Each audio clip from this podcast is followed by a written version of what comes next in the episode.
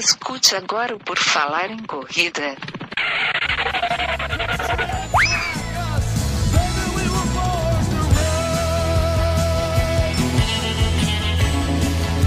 Are you ready to run?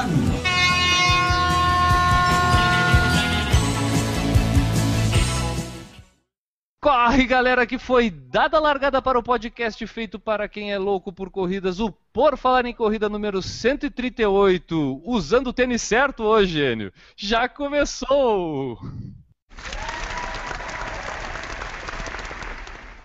E nesta edição do podcast sobre corridas de rua mais irreverente da podosfera mundial, teremos a participação dele, o cara que mais tênis possui entre nós, é, que traz hoje sua frase motivacional e pode ser encontrado na internet por arroba EAUG. Tudo bom, Enio? Tudo bem, eu acho que eu só não tenho mais tênis que o nosso convidado. Mas a frase é: Nunca desista dos tênis que te fazem sorrir. E para nos ajudar a falar sobre os tênis certos, hoje a gente convidou o Eduardo Suzuki, lá do têniscerto.com, e vai nos dar uma força hoje para falar um pouquinho sobre tênis de corrida. Bem-vindo ao Por Falar em Corrida, Eduardo. Valeu, Guilherme, muito obrigado aí pelo convite, agradecer aí o pessoal, sou muito fã de vocês, alguns de vocês já participaram lá do Tênis Certo, e o Guilherme, com certeza, está na lista aí para participar do podcast, né? E muito obrigado aí por ter convidado e é um prazer conversar aí com vocês. Não, só participa do tênis certo o pessoal mais importante, cara. Tipo, a gente não faz questão nenhuma. Eu e o Newton, a gente é muito excluído nesse, nesse meio, assim, a gente não aceita esse tipo de coisa, tá? E também, completando a bancada de hoje, a gente vai ter a Juliana Falqueto. Tudo bom, Ju? Tudo bom? Prazer estar aqui com vocês de novo. A gente que tem todo o prazer em te ter aqui de novo. E ele, lá de Curitiba, o Maurício Sanfonasso é, Neve, Neve, o Maurício Neves Sanfonasso. Tudo bom, Maurício? Beleza, galera. Estamos aí novamente para mais um podcast. Vamos falar sobre tênis número 45 com o Maurício, que é entendedor máximo sobre essa numeração de tênis. É algo bem peculiar, né, Maurício? É uma especialidade tua, né? É, totalmente. Sou formado nessa numeração. tá bom, formado. Tu é deformado nessa numeração e.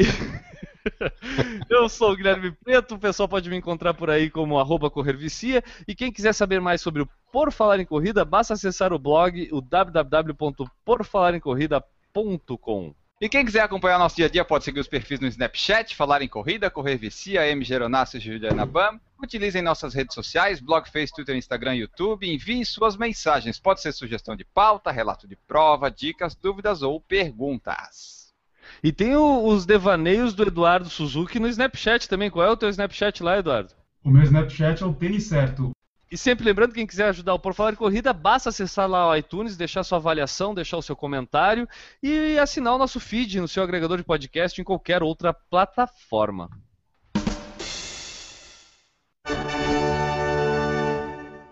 Existem os corredores loucos por corridas e existem os que também são loucos por tênis de corrida. O nosso convidado é envolvido com internet, esporte, marketing digital e, claro, corrida. E faz parte dos loucos por tênis de corrida. Além disso tudo, ele é editor, produtor e tudo mais lá do Tênis Certo, site para tênis de corridas e também podcast. Nessa edição, a conversa, como vocês sabem, é com Eduardo Suzuki. Ô, Eduardo, a gente já te deu as boas-vindas aqui, mas eu quero deixar claro que é um prazer enorme receber, é, em te receber aqui no nosso Por Falar em Corrida, cara. E antes de qualquer coisa, dê os parabéns pelo teu trabalho. Eu já elogiei em outros podcasts aqui e elogio de novo. É um baita trabalho que tu tem desenvolvido lá no Tênis Certo. E admiro pra caramba e acho que muita gente, assim como eu, gosta bastante do tipo de conteúdo que tu acaba disponibilizando para todo mundo lá. Mas, para começar, a gente já te conhece, eu queria que tu te apresentasse é, para nossa audiência, para quem estiver escutando Por Falar em Corrida hoje e ainda não sabe quem é o Eduardo Suzuki e como esse cara começou a correr.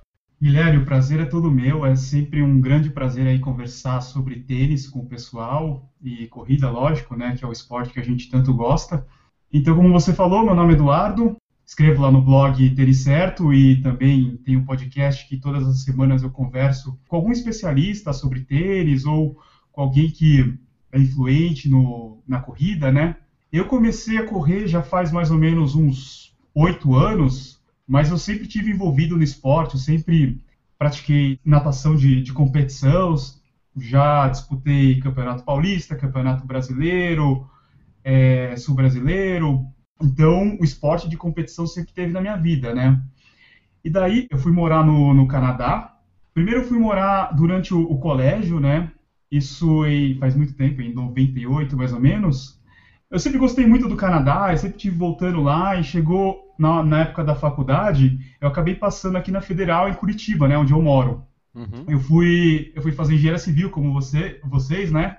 Eu só cheguei até o terceiro ano da engenharia civil porque eu vi que não era o negócio que eu ia seguir, eu não gostava.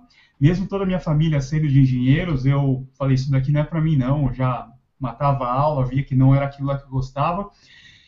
E daí chegou uma oportunidade para eu estudar fora, né? E lógico, como eu já tinha esse passado aí no Canadá, eu decidi estudar no Canadá. Uhum. Na primeira vez eu fui estudar na, numa região próximo de Toronto, né? E só que Toronto é uma, uma cidade cara, então ficava meio que inviável pagar uma faculdade lá. Então eu acabei indo para Winnipeg.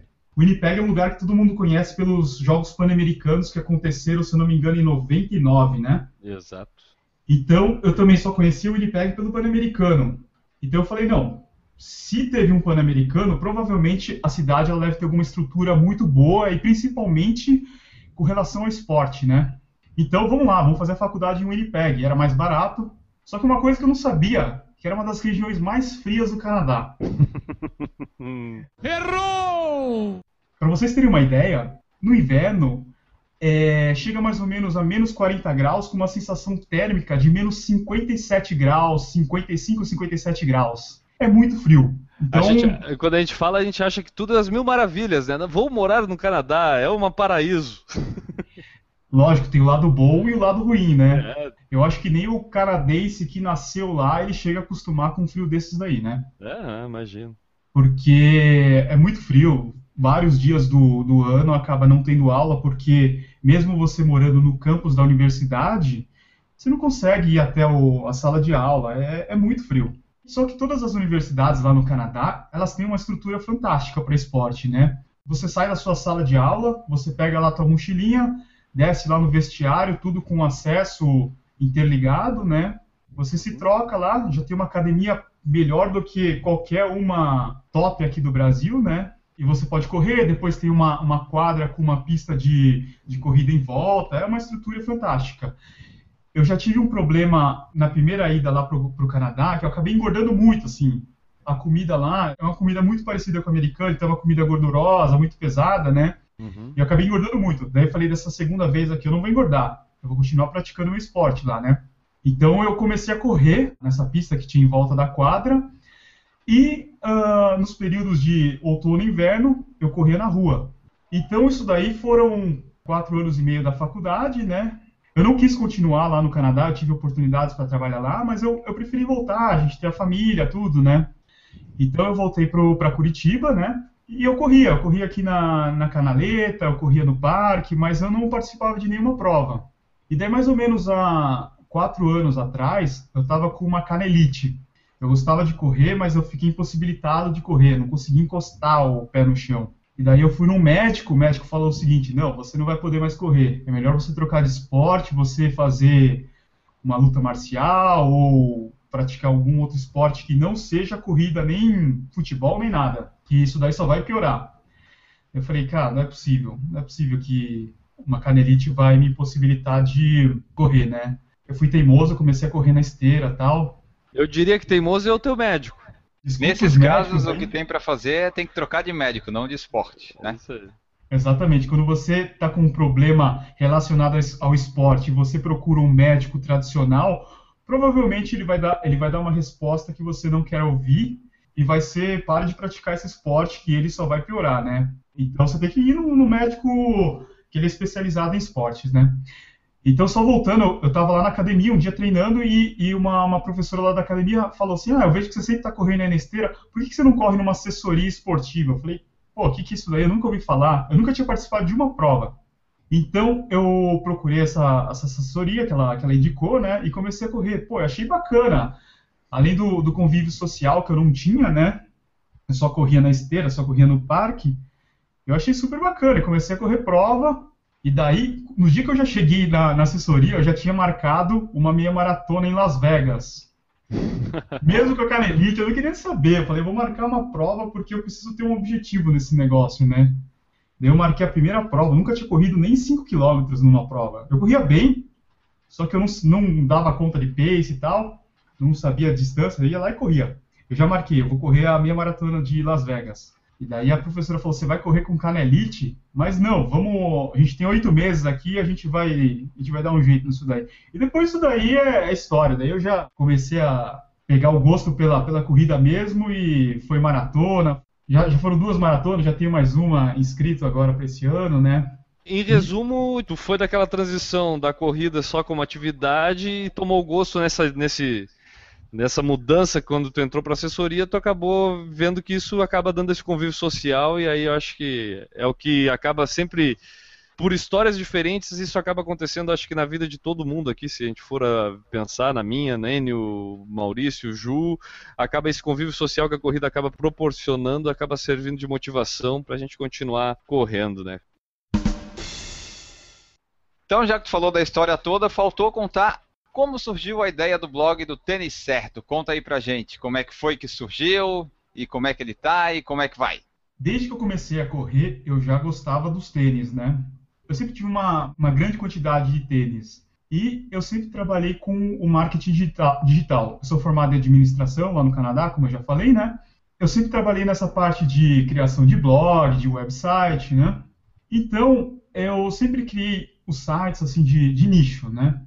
Eu sempre quis ter um site relacionado com a corrida. Eu sempre vi que tem sites sobre viagem, sites sobre notícias de, de corrida, né? Eu falei assim, eu tenho que criar um, alguma coisa diferente.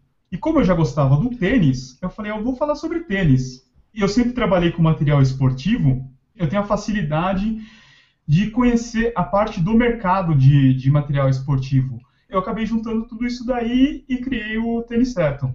E o Tênis Certo foi ano passado que tu criou mesmo ou ele já tinha mais tempo e só no ano passado tu colocou no ar? O meu primeiro contato com o tênis e com a internet foi criando um aplicativo mais ou menos em 2010 gastei uma nota criando um aplicativo que ele funcionava mais ou menos assim, bem resumidamente. Você colocava o tênis que você está usando hoje e daí ele tinha um algoritmo que ele buscava os modelos similares. A ideia é espetacular. Eu fiz um investimento bem alto nisso daí, só que eu acabei esquecendo. Para você ter um aplicativo, não basta você fazer esse investimento inicial. Você tem que ter as atualizações. Isso daí é muito caro. Então você investe muito para você criar essa primeira plataforma e depois você tem que ter a manutenção. Quando a gente vê uma atualização nova lá no teu celular de algum aplicativo, a gente acha que aquilo lá é só uma atualização de alguns bugs, mas aquilo lá pode ter custado milhões de dólares, né? E no meu caso era a mesma coisa, não custava milhões. Milhões? Mas... Ah, tá. Não, no meu caso não custava milhões, mas era um bom dinheiro.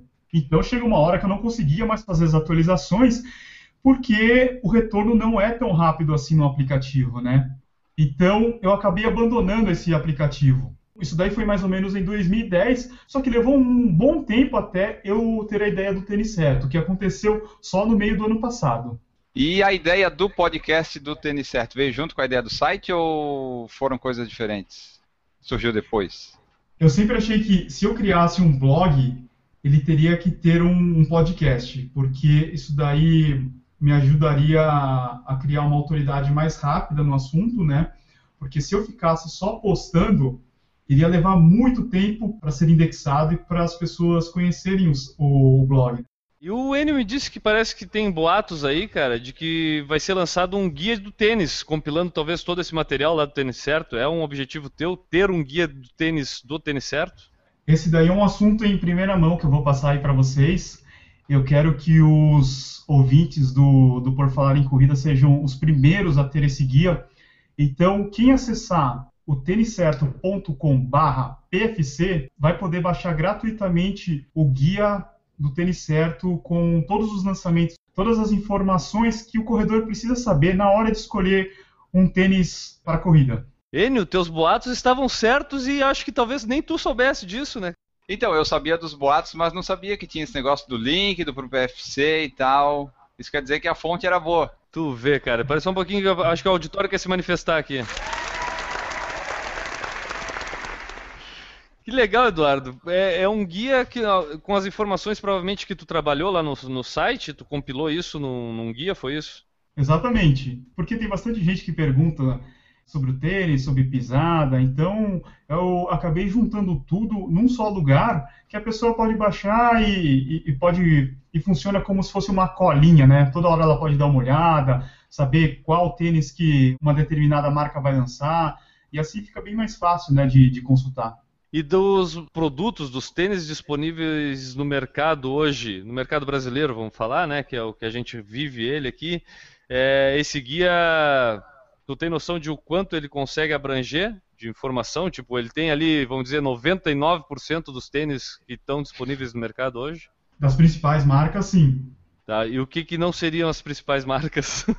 é porque tem bastante gente que me pergunta de algumas marcas que, na verdade, elas não são consideradas running, porque se a gente acessar as lojas de departamento, quando a gente clica tênis, corrida, vai aparecer uhum. algumas marcas que elas não são de running, na verdade elas são mais voltadas para o que o mercado chama de sapataria. Então, se a gente vai numa loja do shopping que não é especializada em corrida, está vendendo um Nimbus, está vendendo um Energy Boost, mas também ela está vendendo um tênis da ASICS, da Adidas, mais barato, que na verdade não é o mesmo tênis que é comercializado nas lojas especializadas em running. Ele pode estar ali junto com os outros, mas ele não é um tênis de running. Ele é um tênis. Exatamente. A pessoa pode usar ele para caminhada, para ir na academia, mas ele não é vendido como um tênis de running. E geralmente esses tênis são os que estão na promoção de 80%, né? Das lojas, né? Que tem ali a plaquinha, ah, 50%, daí tu vai ver, ah, meu, é meu Nimbus. Não, não é o teu Nimbus, é outro tênis. Exatamente. Daí quando você vai lá no shopping, tem aquele aquela ilha central na loja, né? Daí tem um monte de tênis amontoado e tem, tem tênis da ASICS, tem tênis da Adidas, tem tênis da Nike por, sei lá, 120 reais, mas esses tênis não são considerados os tênis da linha Running, né? Sim, aí tu vai ver ali, tem no nomezinho do lado do ASICS, é uns nomes que tu nunca ouviu falar na vida. É o tênis ASICS Shit of My Life, That Loves. Eu já caí nessa. Errou! Lá quando eu comecei a correr foi assim. E hoje, Eduardo, para fazer esse trabalho que tu desenvolve lá no Tênis Certo, é até elaborar esse, esse guia que tu estava falando pra gente, mas também fazer lá os teus vídeos de unboxing, teus vídeos de reviews, é, fazer os teus posts de avaliação do, do, dos tênis que tu tem como fazer avaliação lá. Tu conta com o apoio das marcas? Como é que funciona essa tua interação com as marcas, com as lojas de corrida, para viabilizar esse teu projeto? Ou isso é só é, o tênis que o Eduardo compra que vai para lá? Se for, cara, tu é o maior colecionador de tênis do mundo. E algumas marcas eu tenho o apoio, sim, é, mas se você pensar, o meu, o meu blog ainda é muito novo. Ele tem poucos meses, né? Então, é, é lógico que muitos tênis eu tive que comprar do meu bolso. Eu sempre quero, eu quero ser o primeiro a ter o tênis. Eu não quero ser o segundo, ficar entrando em contato com uma assessoria de imprensa, explicando o que, que é o meu blog, o que, que eu vou fazer com o tênis, né? Eu acabo bancando esse tênis para ser o primeiro, para ser o primeiro a receber, para poder postar, para é, fazer o vídeo, né? Muitos tênis eu acabo comprando. Tu gastou R$ 1.200 no MetaRun? O MetaRun foi um, uma história diferente. O MetaRun, eu entrei em contato com a loja, né? Eu falei sobre o meu trabalho, que eu gostaria de fazer uma divulgação do tênis. E como ele é uma edição limitada, é, eu, não, eu não iria comprar ele, é um valor muito alto e é. isso daí acabaria com todo o orçamento do mês em tênis, né? Tu fez só o unboxing, tu não fez o review do tênis. Exatamente, ó, isso que o pessoal tem que prestar atenção. Eu fiz o unboxing, em momento algum eu falei sobre a avaliação, que eu usei o tênis, eu não postei ele no blog, eu identifiquei a loja que, que participou dessa divulgação, né? Qualquer pessoa que me perguntou, me mandou mensagem sobre o MetaRun, eu fui bem claro, eu falei que eu não usei o tênis, eu até entrei em contato com algumas pessoas que eu sei que comprou o tênis, para ver se elas gostariam de fazer um guest post lá no, no blog, né, falando sobre as impressões do tênis. Mas eu, em todas as minhas avaliações, em todos os meus, em todos os meus unboxing, eu sou bem claro quando o tênis é meu, quando o tênis, não, na verdade, o único caso é o, é o do MetaRun que não, eu não tenho esse tênis. Eu uhum. fiz só uma parceria com a loja para fazer o unboxing e a divulgação dele. Eu te fiz essa pergunta se tu tem conta com apoio das marcas e tudo, e a gente imagina que isso deva acontecer não só nessa forma do fornecimento do tênis, né, de, de te mandarem o tênis no caso, mas como informações. Eu acho que é, isso também é um apoio que a marca pode te dar, e de repente passando algumas informações a mais quando tu tem alguma dúvida se tu faz consultoria ou não. Já vi tu entrevistar pessoal da ASICS, eu não sei se teve outra marca, mas eu escutei o podcast que tu entrevistou, o, eu não vou lembrar o nome dele. É o Anderson o, Santos. Ele é o especialista em footwear da ASICS, né? Eu já conversei com o Rafael da Skechers Também. e o Camilo, que era da fila, agora ele saiu. Isso para mim é contar com o apoio deles. Mas eu acho legal é, para situar o pessoal no, no, trabalho que tu faz lá no Tênis Certo, cara, e o quanto esse site pode ajudar a quem quer ter um material legal para corrida é que lá tem uma imparcialidade, né, Eduardo? Eu, a gente percebe que é diferente né? Não estou dizendo que seja comprado, mas, por exemplo, quando tu vê um guia do tênis numa Runner's World e tu vê lá o selinho escolha do editor, eu não sei, eu, Guilherme, eu fico na dúvida se de repente aquele selinho ali não foi porque o cara ganhou aquele tênis e não ganhou o outro, se não foi porque ele, ele tem isso e não tem aquilo da marca, se daqui a pouco aquela marca não comprou mais anúncios na revista, o que, que deu mais dinheiro para a revista e a revista, como um, em troca, dá uh, um selinho de escolha do editor. Então a gente fica, quando tem muito comércio por trás, muita doação, a gente sempre fica porque a gente sabe como funciona. Instagram mesmo hoje, com blogueiros fitness para tudo que é lado, a gente sabe como é que funciona esse anúncio de produtos é, nas redes sociais. E para mim, o que eu acho que é legal e, e sempre elogio, e eu acho que é um, é um ponto que eu vejo bem legal no teu trabalho, é essa imparcialidade, porque no momento em que tu compra o teu tênis, tu tá mais preocupado em fazer um review bem feito dele do que ficar agradando a marca. Eu acho que é esse um caminho. Me corrija se eu tô errado. Eu acho que tu não vai dizer coisa contrária, mas eu acho que é isso, né? Não, exatamente, Guilherme. Todos os tênis que eu recebi até hoje, nenhuma é, assessoria de imprensa ou a própria marca, ela falou assim, não, você tem que falar alguma coisa sobre o tênis. Eles não cobram nada, na verdade. E por outro lado também, os tênis que eu compro, eu posso falar também o que eu quiser, né? Eu comprei, eu paguei por eles, né? E uma grande parte eu comprei. Não, não importa se o tênis é, ele é mais caro ou mais barato, eu vou falar o que eu realmente acho. E uma outra coisa que eu deixo também bem claro é que eu não sou o especialista, o super especialista em tênis. Eu dou a minha opinião como corredor. Uma coisa que eu também tento não fazer é ficar falando sobre a parte técnica do tênis, um monte de nome que as marcas colocam eu quero dar realmente a impressão como corredor, né? A produção desse material de uma forma independente né, é que passa essa credibilidade. E no momento em que tu fala em que ah, eu não, eu não sou especialista, eu dou uma opinião de quem corre. Para mim, o cara que conhece de tênis de corrida é o cara que corre. Não adianta o cara ser formado em design footwear em Milão se o cara não corre 5 quilômetros uma vez na vida, sabe? Tipo, um tênis. Então, o cara que corre é o cara especialista. O cara não precisa ser formado. E talvez para mim, que sou leigo, no caso, eu acho que é melhor eu escutar a opinião de um cara que vai falar a minha linguagem do que eu escutar a opinião de um cara técnico. Tu, Enio, quando tu compra o teu tênis, como é que tu pensa ele? Porque tu, tu eu acho que é mais ou menos nessa linha, né? Tu é um cara que não está muito preocupado com os aspectos técnicos, é quer saber se ele calça bem no pé e é bom para correr, né? É, eu não estou muito preocupado com o aspecto técnico, até porque eu não conheço esse aspecto técnico, eu não sei nem os nomes do que, que significa aquilo lá. Eu vou só pelo preço e pelo peso, basicamente isso. Então, se a pessoa vier com detalhe, ah, um mesh é tal, o cabedal é tal, ah, vá, eu não quero isso, eu quero saber se o tênis vai ficar bom no pé e se vai dar para correr uma meia maratona decente com ele. Ju, tu te preocupa com aspectos técnicos ou tu tá, ou tu acha que assim, o tênis tu compra ele e só vai descobrir se ele é bom para mesmo na hora que tu utilizar? É difícil isso. Na verdade, eu me preocupo sim com a parte técnica, porque eu custei a encontrar um tênis que fosse o meu tênis, que eu falo, esse é o tênis que eu gosto. E foi testando, foi conversando com pessoas que entendem, que me indicaram um tênis bacana. E olha também cor. Mas aí, é... ó, deixa, deixa, deixa eu só te fazer uma pergunta. Não, Essas pessoas é que bobeira, tu foi conversando. Eu... Ah. Essas pessoas que tu foi conversando, elas te davam opinião porque era algum tênis que elas utilizavam, ou te davam uma opinião dizendo o seguinte: não, Ju, tua pisada qual é? Então, não, para ti esse tênis não. vai ser esse aquele outro. Então vamos lá. É que aconteceu? Minha vida de corredora. Eu usava um tênis super pesado, com muito amortecimento, e lesionei algumas vezes. Não, não necessariamente por causa disso, tá? Uhum. É, eu tenho vários problemas posturais na, na minha mecânica da corrida e tal.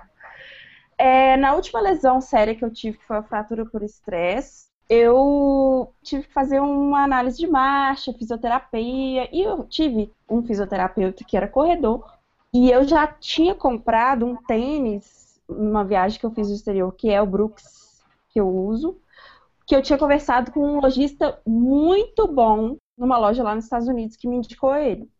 Eu levei esse tênis pro meu fisioterapeuta, ele adorou. Aí a gente fez teste de pisada, fiz corrida descalço. Ele falou: olha, você vai mudar sua pisada, você corre com a parte de trás do pé, mas você tem todo o perfil para correr com a parte do meio do pé. Então, a partir de agora, esse tênis aqui é perfeito. E na época eu tava com um Salcone também, também muito bom. Então, aí eu levei os tênis para ele, todos esses. Ele falou: esses tênis aqui tem o perfil para você. Ele te dá. O meu Brooks, ele me dá uma estabilidade e ele é baixo e ajudava nessa minha transição eu sei que eu gostei tanto dele, mas assim, era uma cor horrível, era um pretinho azul. Na época eles não faziam tênis muito, mas eu comprei porque, por questão técnica. Hoje em dia eu já sei o tênis que eu gosto. E aí quando tem a corzinha linda, eu vou lá e compro ele da cor que eu gosto. Então, ou seja, tudo influencia.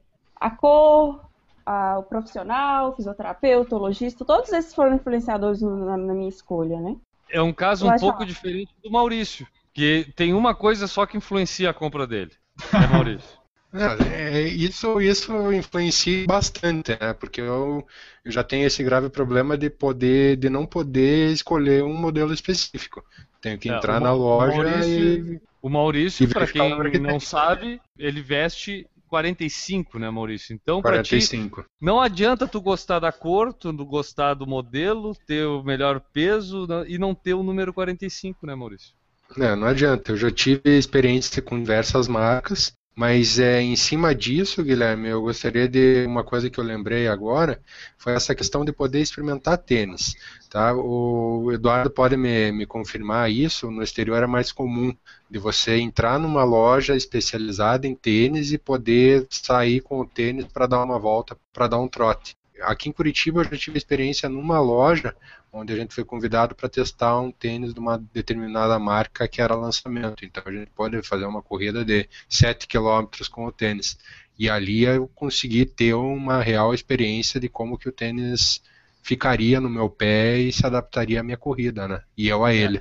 Eu acho que até eu vou aproveitar e perguntar para o Eduardo, porque isso que o Maurício está falando, realmente eu acho que falta ainda, pelo menos aqui no Brasil que é essa venda técnica né, do tênis de corrida. Porque a, a, o produto, já há um tempo atrás, não eram expostos, né, não existia. Era difícil entrar numa loja de tênis e encontrar tênis de corrida. Hoje em dia já é fácil.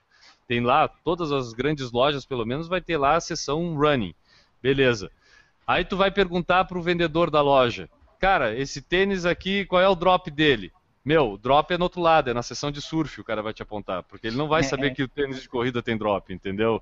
É, então, e essa venda técnica, por exemplo, eu já tive a, a, experiência de comprar nos Estados Unidos, e na loja que eu fui, era uma loja grande, mas não vou dizer que é das maiores, era a Paragon em Nova York, inclusive recomendo, muito boa loja. Com esteira, do lado da seção running, quatro esteiras, tu ia ali, tinha o teste da pisada também, um outro equipamentinho que fazia o teste da pisada. Olhando correr assim, o cara botava pra correr. Talvez estivesse enganando metade das pessoas, mas o cara dava uma aquela olhada, fazia aquela cara de entendido, dizia, não, para ti é esses tênis aqui, te vinha com opções, te explicava. Falta isso aqui no Brasil ainda também, pro pessoal entender a importância também de escolher o tênis certo, né, Suzuki? Eu acho que o primeiro ponto é que nós temos poucas lojas especializadas em corrida no Brasil, né? Para não dizer nenhuma, né? É, não, a gente tem. É, aqui em Curitiba a gente tem a Procorrer, em São Paulo a gente tem a Velocitar, no Rio tem uma, uma loja que eu, em Ipanema, que eu não estou lembrado o nome agora. Eu não sei se em Belo Horizonte tem alguma. Em Floripa tinha, não sei se a Correr era uma loja especializada, mas acho que agora tinha. fechou, né? Eu acho que fechou, acho que não vingou. Era aqui Ficou, no. Acho que ela durou uns dois meses, daí assaltaram algumas vezes ali na Beira-Mar acabou. Isso, foi. É, então, é, são pouquíssimas lojas especializadas em corrida, né? E lá no, nos Estados Unidos, quase todas as cidades de médio e grande porte, elas têm lojas especializadas. Então, para quem já, já viajou lá para os Estados Unidos e foi visitou uma loja de corrida, sabe que o vendedor, ele é mais que um vendedor, ele é um corredor também, né? E aqui Sim. no Brasil, se a gente vai numa loja de calçados, o cara é um vendedor apenas. Ele vai querer vender o que ele vai cumprir a meta dele de vendas, né? Então ele não quer saber se você quer um tênis para você fazer uma prova de 10 quilômetros, uma meia maratona, se você quer só um tênis de rodagem. Ele vai te ofertar o tênis que ele tem mais em estoque, que ele quer desovar, né? Então, aquele, se... aquele, que a marca tá dando uma premiação para ele, porque se vender aquele tênis ele vai ganhar um prêmio. É, possivelmente, ou é que ele tá com muito estoque. Ele fala assim, não, a gente Também, tá com muito estoque aqui de determinada marca, a gente precisa vender de qualquer jeito esse tênis aqui, e todo mundo que entrar aqui na loja, é, você tem que oferecer esse tênis. Ó, para vocês verem um negócio que é assustador. Eu ouvi de um, um, colega meu que trabalhou com uma loja grande aí de, de shopping, né? Ele falou assim que toda vez que um cliente entrava nessa loja, ele poderia perguntar sobre qualquer tênis. Ele tinha que descer com um Prophecy lá, para esse cliente experimentar. E para quem não sabe, o Prophecy ele custa R$ 1.200, né? E daí ele ia contar toda a história, falar assim, não, esse aqui é o melhor tênis do mercado, olha o amortecimento dele. E a gente sabe que se o corredor aparece ali com Prophecy, já fala, esse cara não é corredor, né? Então, cada loja tem esse tipo de estratégia de venda. Se a gente vai falar que é certo ou errado, não sei. É, se a gente pensar como negócio, o cara está fazendo o papel dele, mas se a gente pensar em como um negócio futuro, o cara vai se sentir enganado depois, né?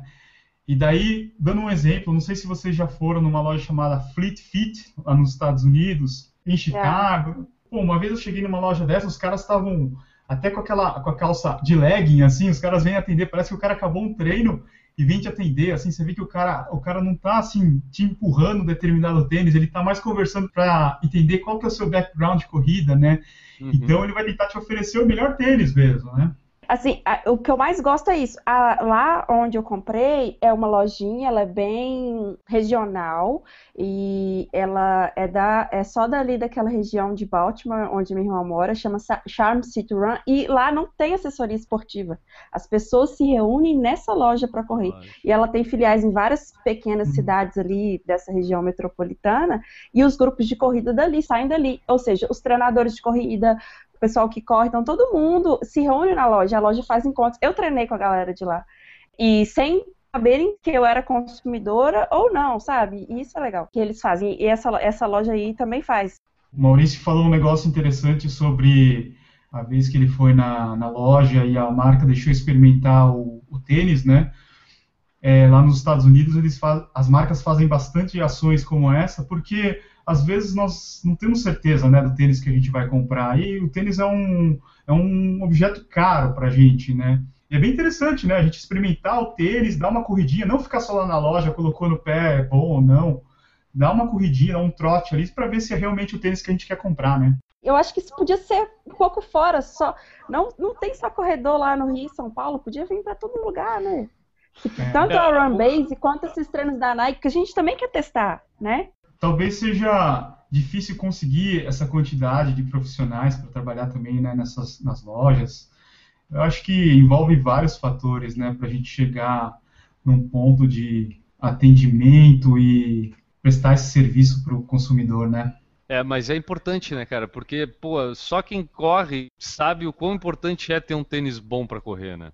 Indiretamente ou talvez quase diretamente o tênis está envolvido nas lesões, né? Que a gente sofre durante a corrida, né? É, e a Por saúde. Isso que tem que usar o tênis certo. aliás, aliás, cara, que felicidade a tua da escolha do nome. Que, que nome bem escolhido. Quer contar pra gente como é que foi a escolha do nome ou foi assim, foi? Como eu trabalho com é, marketing digital, eu faço uma pesquisa em todos os assuntos que eu posto, nos tênis que eu faço, os reviews, né? Eu não faço uhum. nada muito aleatório. Uhum. Inclusive o nome, às vezes eu fico pensando, puta, esse nome para branding assim é meio tosco, né? Não é um Yahoo, é um, não é um Google, não. porque são duas palavras juntas, né? E, na verdade, eu fiz uma pesquisa e eu vi lá que os domínios estavam disponíveis. Eu falei, vou, vai esse nome mesmo. E eu não estava muito afim de perder tempo em escolha de nome. E uma outra coisa que vocês vão perceber, para quem visitar o blog, que é o têniscerto.com, né? Que vai reparar que o design é bem minimalista. Eu não, eu não coloco muita frescura, porque eu prefiro focar mais no, no conteúdo do que no resto. Qualquer semelhança com esse podcast é mera coincidência. vocês vão, vão dar risada, mas é lógico que vocês são inspiração no, no, no meu podcast também, porque vocês são o podcast mais antigo. Como é que não, não inspirar num podcast igual de vocês? Você abre o iTunes lá, você coloca lá no What's Hot. Tá lá o, o Por Falar em Corrida. É, é case de sucesso. Olha, meu filho, quando nós começamos a fazer isso aqui, já teve. Lênio, lembra que nós era gurizinho e começamos a fazer um podcast? Faz muito tempo. Mas assim, Eduardo, a gente agradece. Eu acho que é, é consequência de estar ali, porque a mídia podcast ainda é pequena para nós e, tipo, da mesma forma como tu te inspirou em nós, como tu está dizendo, a gente se inspirou em outros também, e assim, a gente vive, até entrevistou o Savazone semana passada, falou para ele, né? Se não fosse o contra o relógio no ar, talvez a gente nunca tinha pensado na possibilidade de existir um podcast do Por Falar em Corrida, porque eu conheci podcast por causa do contra o relógio no ar, entendeu? É. Tipo, eu não sabia o que, que era podcast. Até porque, se eu bem me lembro, o Maurício pode até me corrigir, que é um cara que escuta podcast também bastante, naquela época quase não tinha podcast em português, cinco anos atrás. Uhum. Entendeu? Era muito poucos. Era Nerdcast e aquelas coisinhas que vem pendurada ali atrás dele, que é tudo igual, entendeu? Há cinco anos atrás não tinha. Quando eu comecei a escutar o Contra-Relógio na área, eu escutava junto, acho que só dois ou três podcasts no máximo, porque não tinha uma opção. Não, tinha opção. Eu escutava em inglês para até treinar o meu inglês e tudo, eu escutava muito podcast em inglês. Então a gente quer aproveitar a presença aqui do Eduardo Suzuki, um, um cara que vive mais esse mundo do tênis para ajudar o Enio a entender aquelas palavrinhas lá que a gente costuma falar. Então, Eduardo, vamos fazer assim, ó. Eu vou dizer a palavra e tu vai me dizer o significado dela, uh, o que, que ela é, tá bom? Para um leigo entender, sabe? Tu não pode vir com termo técnico. Eu quero saber onde é que fica no tênis aquele bagulho que está sendo falado. Então tá, o Enio vai ser o nosso termômetro. Se ele vai dar ok, entendi, ou não, não entendi. Tá? Por exemplo, cabedal. O que, que é o cabedal? o cabedal, ele tem uma. Em inglês, nós falamos upper, né? Que seria então a parte de cima do tênis. Toda a parte de cima ali, onde tem o tecido, você tem ali a parte da amarração ali. Então, vamos chamar aquilo ali de cabedal. E aí, Enio, entendeu? Cabedal é a parte da língua ali também, é tudo isso? Então, é difícil falar, se envolve a língua, né? Porque a língua é a língua, a gente fala lingueta, né? Sim. Então a parte de cima do tênis. Em inglês a gente fala assim. tongue. tá, mas então cabedal é a parte de cima, beleza, isso foi. A outra dúvida é entressola, né? Tem o entrecô e tem a entressola. O que, que é entressola? Bom, o próprio nome já diz, né? É entre a sola e o cabedal. Uma coisa que bastante gente confunde e todo mundo comenta é sobre amortecimento. Basicamente é a entressola. Você tem lá, alguns tênis são em EVA, alguns são em TPU, daí a gente pega lá um tênis da ASICS que tem o gel, ela fica na área da entressola, né? Uhum. É verdade. Então, é, é, o Wave, que é o da Mizuno, né? Então é onde está localizado o amortecimento do tênis. Tá, entressola. Seria. A, a, gente pisa na palmilha, mas a, a, logo abaixo do pé seria essa questão da entressola, então. É Exatamente, aquela região do EVA, né? Do TPU. Beleza. E a sola? E a sola é aquela parte de baixo que está em contato com a superfície, né? A parte emborrachada ali do tênis, né? Onde fica grudado o chiclete, as pedrinhas. Lá é a sola. Por que, que eles fazem umas solas de tênis com uns buraquinhos que entra bem a pedrinha, que vai dar bem lá na ponta do peito do meu pé? Aí eu sabe? não sei. Provavelmente você deve estar falando de algum tênis que tenha a entrada e tem o contato direto quase com a tua palmilha, né? Então se a gente falar aí de é, DS Racer. Foi, foi bem esse mesmo. Entrou uma pedrinha ali que foi lá no peito do meu pé. Aquele que em dia de chuva ele molha todo a meia, né? Agora eu me senti entrevistando o Dr. House dos tênis. O cara, o cara, através do diagnóstico do Enio, do sentimento do Enio, o cara identificou o tênis que ele estava usando. Esse é o Dr. House dos tênis, Enio. Ah, viu só? Nosso convidado aí, ó, ele disse que não é especialista, mas entende. Sensacional, Eduardo, sensacional. Eduardo, vamos continuar aqui. os detalhes do tênis, né? É é que ele falou, ele falou, eu já imaginei qual seria. Não, eu, eu não consegui nem imaginar. Pra mim, eu tava pensando uma Havaianas já. Daqui a pouco vai entrar a pedrinha do pé. Mas continuando aqui só nosso, nosso, nosso mini dicionário de tênis de corrida. O drop. O que, que é o drop do tênis? O drop, de uma forma bem simples, é a diferença entre a parte da frente do tênis, agora estamos falando de entressola, e a parte de trás. É a diferença da altura, né? Da parte da frente e da parte de trás. Hum, então não é, drop não é a altura do tênis. Não. Pode confundir o cara, achar que o drop, não, a altura do tênis, do teu pé em relação ao chão. Não, é só a diferença de nível diferença. no tênis, né? Exatamente. Então, se a gente pegar um tênis que o pessoal fala drop zero, a altura da parte da frente do tênis é igual à altura da parte de trás do tênis. E não necessariamente ele vai estar em contato com o solo. Pode ter tipo 10 centímetros de salto, de repente, um negócio assim, né? Aí é a bota do Kiss, né? Ali- Aliás, eu falei é centímetro. Ou ele quando se monta pra correr no carnaval. Não, 10 Aliás- centímetros é um negócio assim, né? não, aliás, eu falei centímetro, mas é, eu, como pessoa normal, eu consigo medir o drop do meu tênis aqui em milímetro ou com uma régua ou não dá pra fazer isso? É meio parecido com. Não sei se vocês já foram na nutricionista para medir lá a gordurinha que, ela- que ele pega ali na, do lado. Eu não sei como é que chama aquele né? aparelho. É, parece uma pinça, né? Então eles medem daquela forma. Então, quando, quando a gente comenta lá no, no blog ou no, no- nos vídeos, a gente tem que acreditar nesse drop do fabricante, porque não tem como a gente medir exatamente o drop real. Uma coisa que eu comecei a fazer agora nos vídeos é pesar o tênis, porque isso daí, pelo menos o peso, a gente pode tirar dúvida. Para eu passar um exemplo para vocês como o fabricante erra, é, se vocês derem uma olhada no site da Nike, no Nike Free RN Distance, esse tênis aí Sim. bacana que todo mundo está dando uma olhada, né? Ele está com um peso de 300 gramas, se eu não me engano. E daí, a assessoria de imprensa da Nike, ela me enviou o release, se eu não me engano, estava com 190, né? Eu falei, não, não é possível que um tênis desse daí tá com 190, né? E daí eu pesei ele, ele deve ter uns 250, se eu não me engano. Então, o próprio site do fabricante pode estar errado às vezes. Só para esclarecer para o pessoal que está nos ouvindo, o peso do tênis divulgado lá pela marca é sempre na numeração 40 ou 41? Qual é? É é numa numeração fixa que eles tomam como padrão, né? 40 no, no masculino e 37 no feminino. Se eles colocarem um valor diferente desse, normalmente vai estar assinalado Exato. do lado 41, 42. Tá, só, só para informar, porque daqui a pouco o cara tem lá um tênis 45, vai pesar e vai querer processar a marca porque tá correndo com um quilo no pé, né? Tipo, não tem, não tem como. Duro é achar o 45 pra pesar, né? Mas então tem, então quer dizer que tem tênis que anda fazendo o emagrecimento de UFC assim para pesagem, então, Eduardo? Exatamente. Ou eles molham o tênis e colocam lá o peso, né? Não sei. Também pode ser. Da nossa lista aqui, o EVA, o que que é? O EVA Olha, é, é o que vai na entressola que tu falou, né? É o, o amortecimento. Exatamente. O mesh, o mesh, e o que que seria o mesh? Mesh no tênis? Mesh ou malha seria o, o tecido, né, do tênis.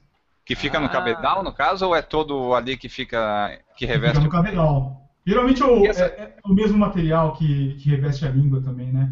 E essa parte lateral do tênis aqui é tudo cabedal também? Tudo cabedal, sim. E para terminar aqui a última, o que que seria o grip? São as ranhuras, né, do solado para aumentar a aderência do tênis, né? A gente vê a Adidas, ela está usando agora um, um solado da Continental, que ela aumenta essa aderência até em piso molhado. A gente vê a Vibram, não sei se vocês lembram lá do Five Fingers, que é aquele tênis sim. dos dedinhos, né? Agora, como a marca ela acabou sendo processada, teve vários problemas, né? Eles estão se especializando em solado, porque a borracha deles é muito boa, então a New Balance está usando, a Saucony está usando, a, a Merrell, eles usam o solado da Vibram. E, e aqueles, aqueles risquinhos que tem embaixo são, são o grip, né? Ah, é, Eduardo, nessa questão que você falou do uso da Continental é pela Adidas, né? Isso. Não seria uma tendência de fabricantes, vamos dizer, de pneus usarem essa, esse know-how que eles têm para estar tá fornecendo para as marcas de tênis alguma borracha mais específica para tênis de corrida, no que a gente está falando aqui, no quesito durabilidade, segurança? É, talvez, Maurício. Eu não sei se vocês estão lembrados, há um tempo atrás a Adidas, ela, Adidas que faz essas parcerias com essas marcas de pneu, né?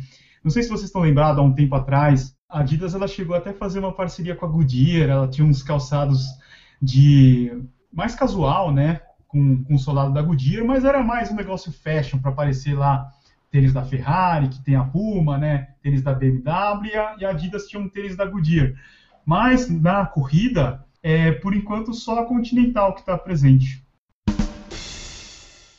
Eduardo, tu tem noção de quantos tênis tu já testou lá no site? Quantos reviews e unboxings tu tens publicado lá no, no Tênis Certo? Se eu não me engano, hoje a gente está mais ou menos em 25, 26 vídeos e reviews. A gente também está mais ou menos nesse número. Eu estou muito atrasado. Tem vídeo que eu gravei no ano passado, tem tênis que eu, eu corri no ano passado, mas não deu tempo ainda de, de escrever lá no blog. Ah, e podemos esperar mais para esse ano, então. Com certeza. Toda semana eu estou recebendo um tênis novo aí. Tá difícil correr e escrever sobre o tênis. O tempo tá escasso. Pra vocês Esse terem uma é ideia, tem alguns tênis que eu tá na caixa lá, eu não, não deu tempo assim de usar eles, porque eu tenho que usar um determinado tênis para um tipo de treino, né? E eu não estou fazendo esse tipo de treino, não dá para usar. Eu não vou pegar um, um tênis que eu tenho lá, drop zero, para fazer um longo de 26 quilômetros, né? Então ele acaba ficando lá e eu estou esperando um treino para fazer ele. As tuas compras tu faz é, em loja aí? Tu vai na Procorrer em Curitiba ou tu faz algumas compras pela internet? E se tu faz pela internet, tu tem alguma mãe assim, algo que a pessoa que quer comprar um tênis pela internet tem que se preocupar, Eduardo? Eu faço, eu compro alguns modelos na, na Procorrer, eu compro em bastante site. Eu não tenho um site específico, eu, tô, eu olho todos os sites. Geralmente no site da Nike, da Adidas, eles lançam meses antes alguns lançamentos de chegarem nas outras lojas de departamento, né? E a manha é ficar de olho nessas promoções que tem, né? Black Friday, é, essas baixas de preço das, das grandes lojas, né? Que geralmente, até os lançamentos, eles chegam a custar é, 20% a menos. E a gente pode dar dica pro pessoal a seguir lá no Facebook, né, o Tênis Certo, na página do Facebook, porque tu costuma compilar essas promoções nas datas e, e publicar lá as dicas de quais os tênis estão em promoção naquele dia. Então o cara pode acessar lá num lugar só, vai ter mais ou menos ali um, uma revisada já dos produtos que estão em promoção feitos por ti lá, né, Eduardo? Eu sempre estou postando no, no Facebook, no, no blog, né? E um negócio legal pro pessoal é assinar a newsletter que eu tenho lá no, no Tênis Certo. Uhum. Na, na, lateral ali, é só você colocar o seu e-mail e depois confirmar é, o e-mail que você vai receber. E toda semana eu estou disparando lá uma promoção, algum cupom de alguma loja, então vale a pena lá receber as newsletters. Legal, fica a dica aí, pessoal. Para terminar o nosso papo, cara, eu quero saber. Eu vou deixar o Eduardo por último, mas eu vou querer saber de todo mundo que está participando hoje aqui do podcast. Qual o seu tênis preferido ou quais os seus tênis preferidos que vocês têm treinado hoje em dia? Maurício, passa aí a tua lista. Quais são os, os tênis que tu tem utilizado e quantos pares de tênis tu tem? Meus tênis hoje estão totalizando o número de 1. Ah, é o Pegasus 31. E esse é o teu preferido?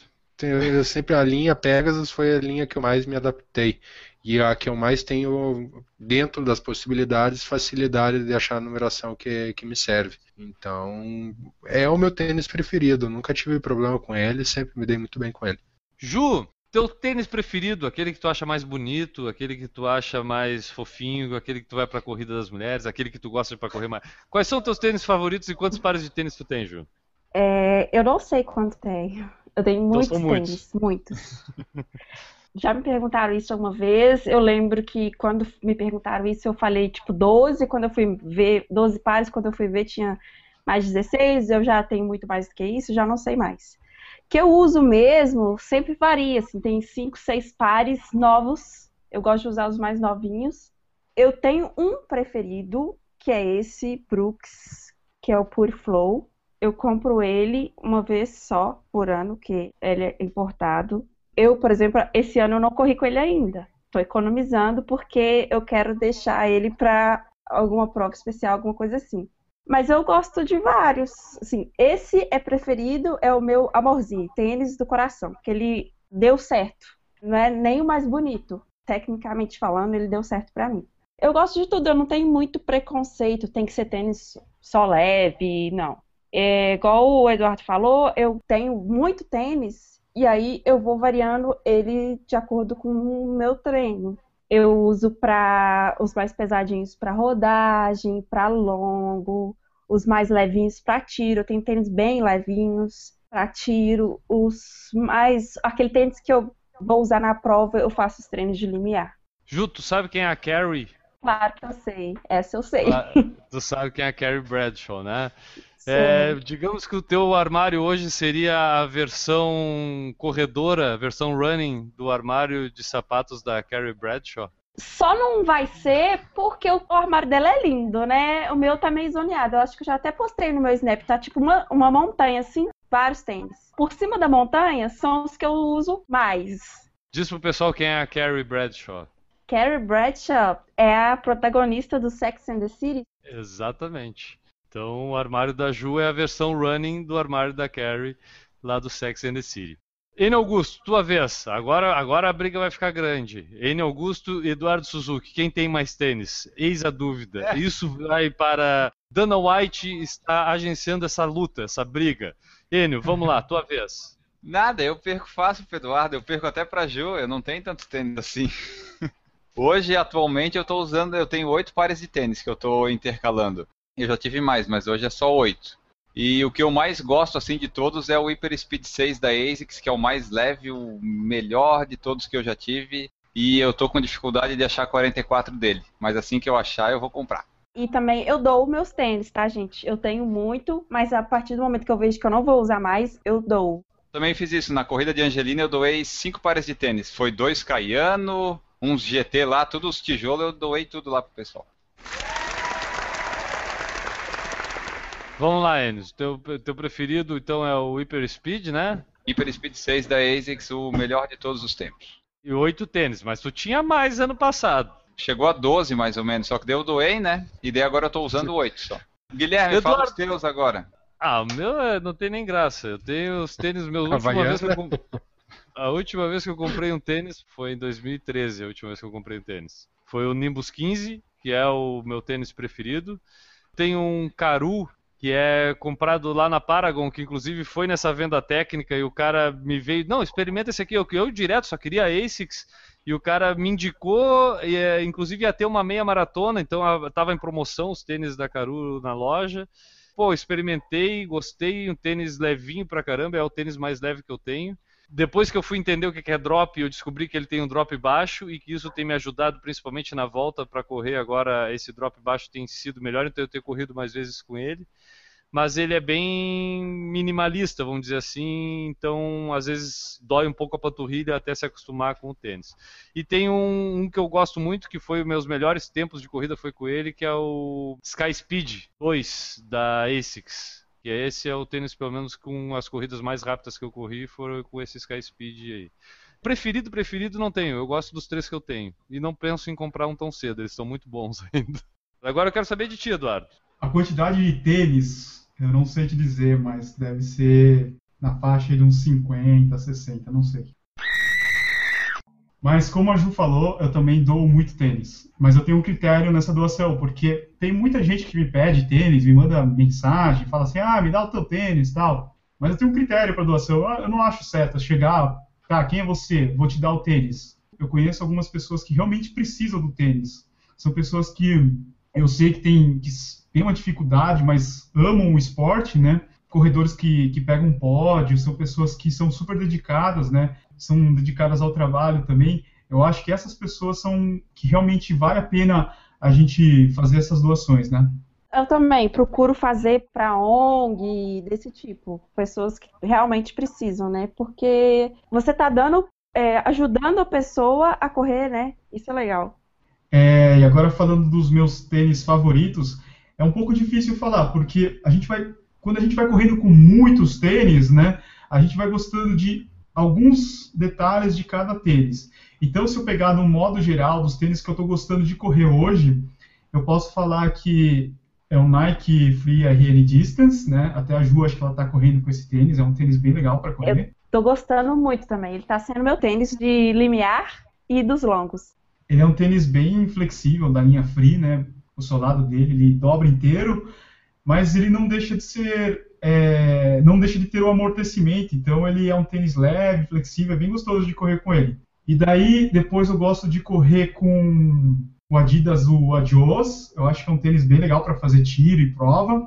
Eu gosto de Skechers, acho que os tênis da Skechers são muito bons. O pessoal tem preconceito com os tênis da Skechers, mas eles são muito bons mesmo. E um tênis, falando de um tênis diferente, eu gosto de, de Roca One One. Então, o Roca One Clifton, que é um tênis maximalista, para quem nunca viu o tênis, é um tênis bem altão. Ele tem um drop de 4 milímetros, ele, é, ele tem, deve ter uns 260 gramas, um tênis leve. Então é bem gostoso de correr, para quem corre maratona é perfeito. Até aproveitando assim, esse, essa marca Roca One, né, para mim pelo menos, apareceu recentemente. Até eu acho que no, nas estatísticas que eu vi do Ironman, é, do Mundial do Ironman, ele pulou assim para os top 3, eu acho que é dos mais utilizados lá é, entre os triatletas que fizeram o Ironman. Da onde é essa marca? Da onde surgiu? E são bons mesmo os tênis então, os caras. A marca ela é americana, mas os fundadores eles têm origem europeia. Então eles quiseram desenvolver um tênis que fosse bom para descida, na verdade. Então eles fizeram um tênis, eles foram cavando lá o, o EVA que eles usam, né, até chegar num formato que fosse confortável e o corredor pudesse descer a lenha na descida, né? E esse tênis aí, essa marca, ela fez um trabalho bem de formiguinha convencendo cada corredor, fazendo o trabalho lá que o Maurício falou de levar na loja, deixar o pessoal experimentar. Eles apostaram nos influenciadores lá dos Estados Unidos, o pessoal que faz vídeo na internet. Isso daí foi se proliferando e hoje todo mundo fala da marca e a gente não vê muitos anúncios. Agora que a marca começou a entrar na mídia de massa, a gente pode ver no site, nos, nos grandes portais americanos, mas no começo não. Então ele fez esse trabalho assim de formiguinha e hoje a marca é bem conhecida entre os corredores, principalmente lá fora, né? É, não, eu fiquei impressionado, que para mim foi uma surpresa. Pô, que diabo de Rock One. Eu, inclusive, achei que era um modelo de uma Skechers, de uma Brooks, entendeu? Que Rock One era o nome do modelo. Não, depois eu descobri que realmente é a marca. E isso é uma outra característica desse mercado, né, Eduardo? Como é um mercado muito específico, é, a gente conhece as grandes marcas, mas tem várias outras marcas. Eu falei do Caru, que é um tênis que eu tenho utilizado aqui, tem o Rock One, que agora está saindo desse patamar pequeno, mas tem outras marcas espalhadas pelo mundo que também trabalham esse mercado running aí, que a gente não conhece, mas que também podem ter tênis bons, né? Exatamente, existem o que eles chamam de marcas independentes, então se a gente for listar algumas, tem Roca One One, tem a Newton, que é lá do Colorado. Tem uma marca alemã que chama Alpha Wolf, tem a Salmin. Ah, a gente pode listar aí um monte de marca que é bem pequenininha. Tem a Scott, que é uma marca de bicicletas, né, que só que ela tem uma linha de tênis. Tem a Perizume, que é uma marca de que ela é uma, uma marca é, ligada a Shimano, a Shimano, né, que é de componentes de bicicleta, que ela tem uma linha de calçados, uma linha de acessórios, e o, os tênis são bem bacanas. Eles chegaram a ter, ter, aqui no Brasil com um preço super bom, acho que 300 reais um tênis, só que com problema de, de câmbio e o pessoal não tem interesse em comprar. É difícil fazer o marketing né, dessas marcas, então eles acabaram saindo, no, no, acho que no ano passado. Então tem diversas marcas independentes que são bem legais.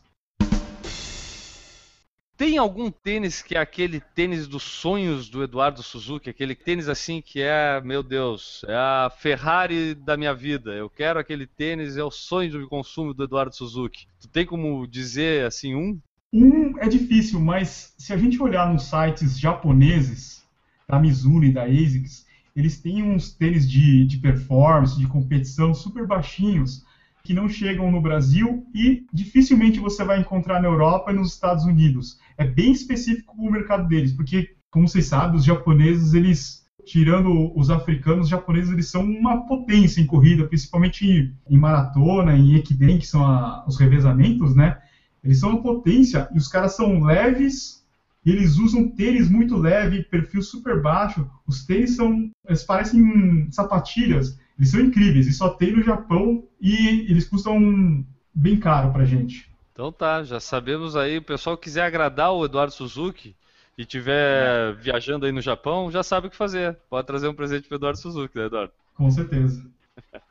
Beleza, cara. Pô, obrigado, Eduardo. Por mim, a gente falava muito mais aqui, mas vamos deixar para um próximo papo, né, Enio? Acho que podemos chamar o Eduardo como consultor de tênis de vez em quando, assim, aqui, para nos esclarecer, porque eu e tu, pelo jeito, não vamos muito longe, né? Não, é, tem que ser alguém que entende, né? Porque a gente é aquela coisa, a gente fala sobre corrida, a gente fala sobre tudo, mas a gente não entende nada, a gente só sabe falar.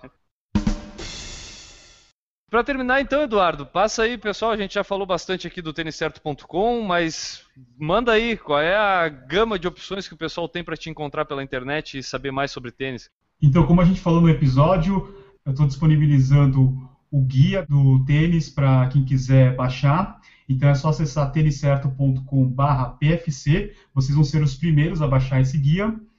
E depois as redes sociais do Tênis Certo, que é o Facebook, o Twitter, Instagram, YouTube e Snapchat. É tudo Tênis Certo, é só procurar lá e vocês vão me achar. E também, lógico, tem o podcast, né? Que eu posto todas as terças-feiras, eu converso aí com algum especialista, algum, alguma pessoa influente que é bem bacana. Legal, então o pessoal pode escutar o Por Falar em Corrida na segunda, escutou da segunda, vai terça-feira, escuta o Tênis Certo, né? Depois de escutar o PFC News de terça, tem PFC News terça-feira, escuta o PFC News, é rapidinho, depois escuta o Tênis Certo, é o programa do corredor de toda terça-feira. E quem tiver um tênis certo que quiser mandar pra gente, compartilhar aí qual é o seu tênis certo, manda lá no site do porfalarincorrida.com, entra em contato e manda sua mensagem dizendo qual é o seu tênis certo, quais são os seus tênis certos, não é, N. Augusto? Exatamente. Manda lá pra gente conhecer qual é o perfil do corredor que ouve o Por Falar em Corrida e o tênis certo. Então tá, então chegou a hora de dar voz a quem nos escuta. Essas são as mensagens que a gente recebeu aqui no Por Falar em Corrida. Tem aqui a mensagem do Miguel Nakajima, que postou lá nos posts do PFC 132 e 133. Lá no do 132, que foi o Músicas para Correr, ele colocou assim, ó. Peguei várias dos top 5 dos participantes para testar. Pessoalmente, eu só ouço música para me incentivar a correr, não durante o treino. Minha lista top 5 para me energizar para os treinos é In for the Kill, La Roche, Popero Forte, Moves Like Jagger, Maroon 5, Titanium, do David Guetta e Cia, Diamond Eyes, do Shine Down, essa é pauleira, ele coloca aqui, e Tropa de Elite Tijuana. Tá aí a lista do Miguel. Miguel, eu só não concordo com o Titânio. Eu sei que o Enio gosta, porque uma vez a gente já botou essa música num Por Falar em Corrida, eu acho que no final, quando a gente Eu tinha o. Power Song. É, Eu gosto eu- também. É, mas eu não. Essa, eu, não- eu, eu queria compartilhar com vocês, mas não dá, eu não gosto. tá? Tá. Mas as outras aqui, o Poperô Forte. Poperô, o que, que é Poperô, Maurício? Explica pro pessoal. O Perón é um estilo de música que surgiu na década de 90, que era o famoso batidão. Surgiu com a banda Technotronic. Exatamente. Recentemente popularizado pelo Newton Generini, que trouxe essa expressão novamente forte para o mundo do podcast aqui. Continuando ali do Nakajima, ele colocou ali no post do PFC 133, que foi o do Carna Run, do carnaval, que nesse carnaval fiz um treino de tiro de 6 vezes de 1 km e longão de 18 km para pôr na conta do treino para a maratona de Porto Alegre. Olha, esse aí levando a sério até. O Miguel Nakajima, então, levando a sério até no carnaval o treino para maratona de Porto Alegre. Então, vai com tudo, cara. A outra mensagem que a gente tem aqui, Enio, é do Guilherme Garcia, meu xará, que botou lá no post do PFC 128. Tá? Sobre o que era o PFC 128, Enio? Era sobre as retrospectivas e resoluções. Então, o meu xará Guilherme botou lá no post o seguinte: Meu objetivo é finalmente estrear na maratona. Grande abraço e parabéns pelo programa. Então, a gente torce pro Guilherme fazer os 42,195 metros em 2016. É, um Guilherme vai ter que fazer 42,195, que seja ele, né? É que seja ele. E por último aqui tem a mensagem da Márcia Hack, que comentou lá no post do PFC News 13, há algumas semanas, Que assim, ó, sobre a travessia Torres Tramandaí, sem palavras, merece com méritos o título que possui. Tudo perfeito. A polêmica em torno da prova, gerando diversos comentários nas redes sociais, foi sobre uma das maiores equipes de Porto Alegre, que contrata atletas profissionais, inclusive com índice olímpicos, para vestir sua camiseta na prova e assim levar os maiores prêmios. Não sendo a Travessia Torres Tramandaí uma prova com premiações em dinheiro, fica a polêmica. Atletas que não são treinados pela equipe, somente contratados para que esta equipe leve as melhores premiações nas provas de destaque. Valendo ou não? Um bom tema para discussão.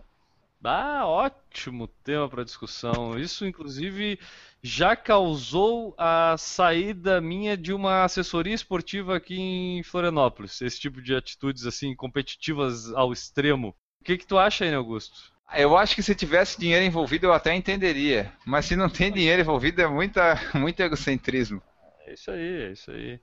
Ju, tens alguma opinião sobre esse assunto? Eu acho que isso é uma estratégia de marketing da assessoria, né? Ela quer sempre que o nome dela esteja lá no pódio. Então, De independente do que for. Exatamente. Independente do que for, prêmio ou não, ela quer que o nome dela esteja lá no pódio. Isso acontece em todos os lugares, infelizmente. E aí cabe ao pessoal ficar esperto. Vocês têm que saber, é, realmente aquilo ali é padrão da assessoria? Dá uma olhada, não olha só pódio, dá uma olhada nos amadores, e olha a classificação deles, olha o tempo. Na verdade, nem isso, olha a evolução, olha, tipo, como é que ele entrou na assessoria e como é que ele tá hoje. Porque é isso que é importante pra gente, não é? Porque às vezes a pessoa já corria bem, entrou na assessoria e continuou correndo bem. Agora ela evoluiu, a gente procurar como consumidor. Porque isso eu acho que é difícil de acabar, porque tem em todos os lugares. É, a única justificativa que a gente pensa é que, tá, não tem premiação em dinheiro, mas se a minha assessoria ficar conhecida por ser vitoriosa, provavelmente eu ganho mais dinheiro porque um monte de gente vai querer vir treinar comigo, porque é aqui Pode que todo mundo que treina aqui ganha provas, né? E aí eu pergunto pro Maurício, Maurício, isso não é uma propaganda enganosa? Porque não é mais fácil, talvez, a própria assessoria trabalhar realmente bem seus atletas para que daqui a pouco um ou outro comece a participar de pódios e tudo, do que daqui a pouco só contratar, porque o caso que a gente está falando não é do atleta de elite que treina na assessoria e vai pro pódio com a camiseta daquela assessoria. A gente está falando o seguinte: tá lá o Maurício, é um cara que corre bem. Maurício, vem cá, vem correr conosco essa prova. O cara não recebe treino daquela assessoria, o cara não treina com aquela galera, não sei o quê, mas é chamado para participar do evento para ter uma boa colocação. É uma propaganda enganosa, não é, Maurício? Eu acho totalmente enganosa, porque, por exemplo, eu procuro uma assessoria não pelas pessoas que estão disputando lá na frente e estão tirando pódio. Eu busco a assessoria e a informação daquela pessoa que tem alguma coisa, que começou do zero, que está tendo uma evolução. Vamos colocar uma, uma, uma evolução aqui num- de uma pessoa muito próxima da gente. Olha a Renata. Uhum. A Renata, quando, um tempo atrás, não corria 5 quilômetros. Há Duas semanas atrás, ela fez uma meia maratona. Acho que isso traz mais visibilidade. É isso aí, Enio. Eu acho que a Márcia trouxe uma polêmica pra gente. Acho que esse vai, é, talvez até, quem sabe, né? Um tema para um futuro podcast aí. Ah, pois é. Quer mandar uma mensagem pra gente? Quer criar mais uma polêmica? Quer discutir um assunto sobre o mundo das corridas com a gente? Manda mensagem lá pelo Fale Conosco do Por Falar em Corrida ou em qualquer rede social em que você nos encontrar. Também pode mandar mensagem lá que a gente repercute ela aqui nas mensagens do Por Falar em Corrida. Vamos encerrando o programa de hoje. Um abraço para quem vai o teu abraço de hoje, Maurício. Para quem vai o teu tênis certo de hoje? Meu tênis certo de hoje, acho que vai para todo o pessoal de Curitiba, visto que o Eduardo também é daqui. Um abraço especial pro pessoal da assessoria dele, a Máxima, para a treinadora dele, a Rosa Naimara. E um abraço também para nossa amiga Renata Mendes, que também faz parte dessa assessoria. Beleza, fica o abraço do, do nosso. O Maurício, voltou no, na nutricionista? Como é que estamos? Podemos acompanhar Voltei, lá no blog? amanhã, amanhã tá o post novo no, no blog. Pode acompanhar lá que teremos novidades. Então tá. Ju, teu tênis certo, teu abraço, tua despedida do programa de hoje.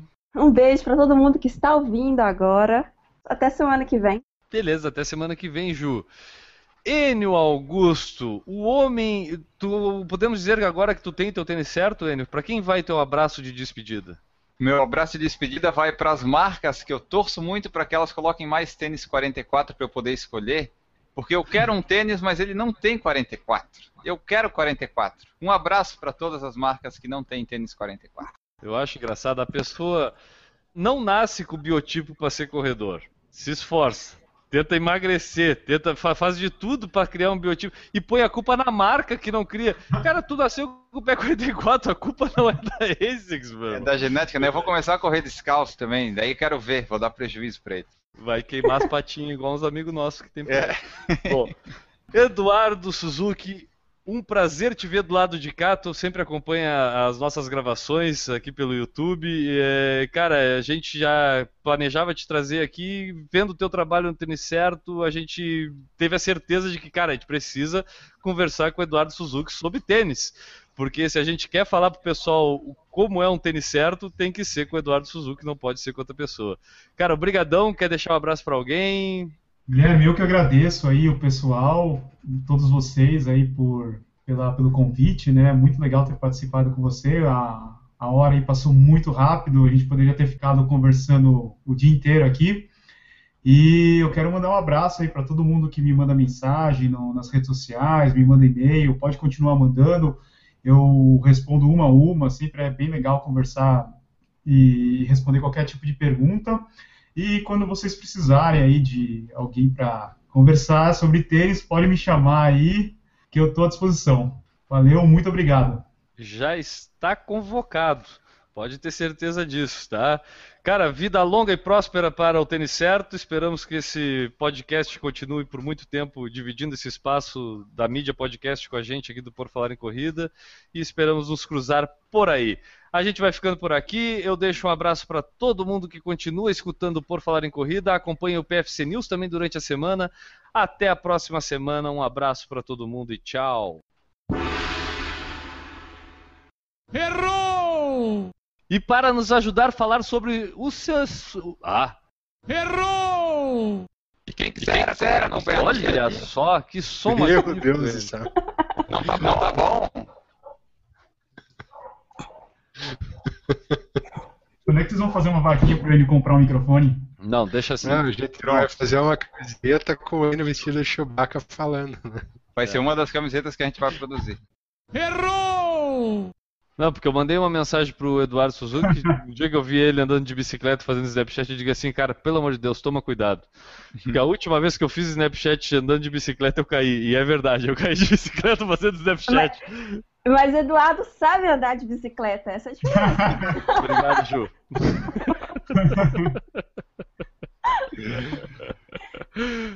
Errou! Eu deixei a história um pouquinho longa, mas eu acabei pulando a parte do, de como eu cheguei no blog, né? Pois é, essa era a próxima pergunta. Vamos lá, para um pouquinho. Errou! Eu acho que tu estendeu bastante e tu esqueceu falando da como chegou no blog. então, vamos lá. Exatamente, é porque a história até chegar no, na corrida é um pouquinho longa. Mas então, agora a gente falando um pouquinho. Deixa só a gente fazer a pergunta. Senão Fala. Errou! Eu não, não lembro como é que é, a, como é, que é a nomenclatura dessa sigla. Alguém sabe aí? Sim. Ah, Eletrovanila Anidro, né? Calma aí que apareceu a banda F em vez de aparecer o EVA aqui. Espuma É, vinílica acetinada.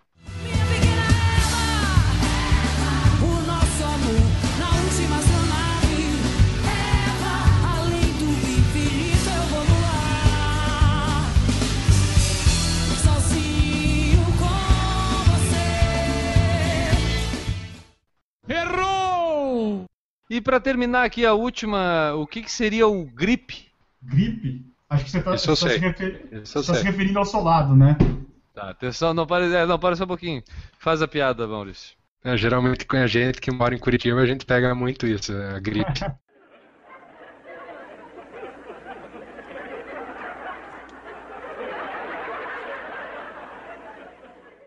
Tá bom? Editor, corta, põe lá no final. Parei pra eu botar na a música. Beleza. Maurício é o astro do nosso erros aqui, tá sempre lá presente. Obrigado, Maurício. Participação sensacional hoje.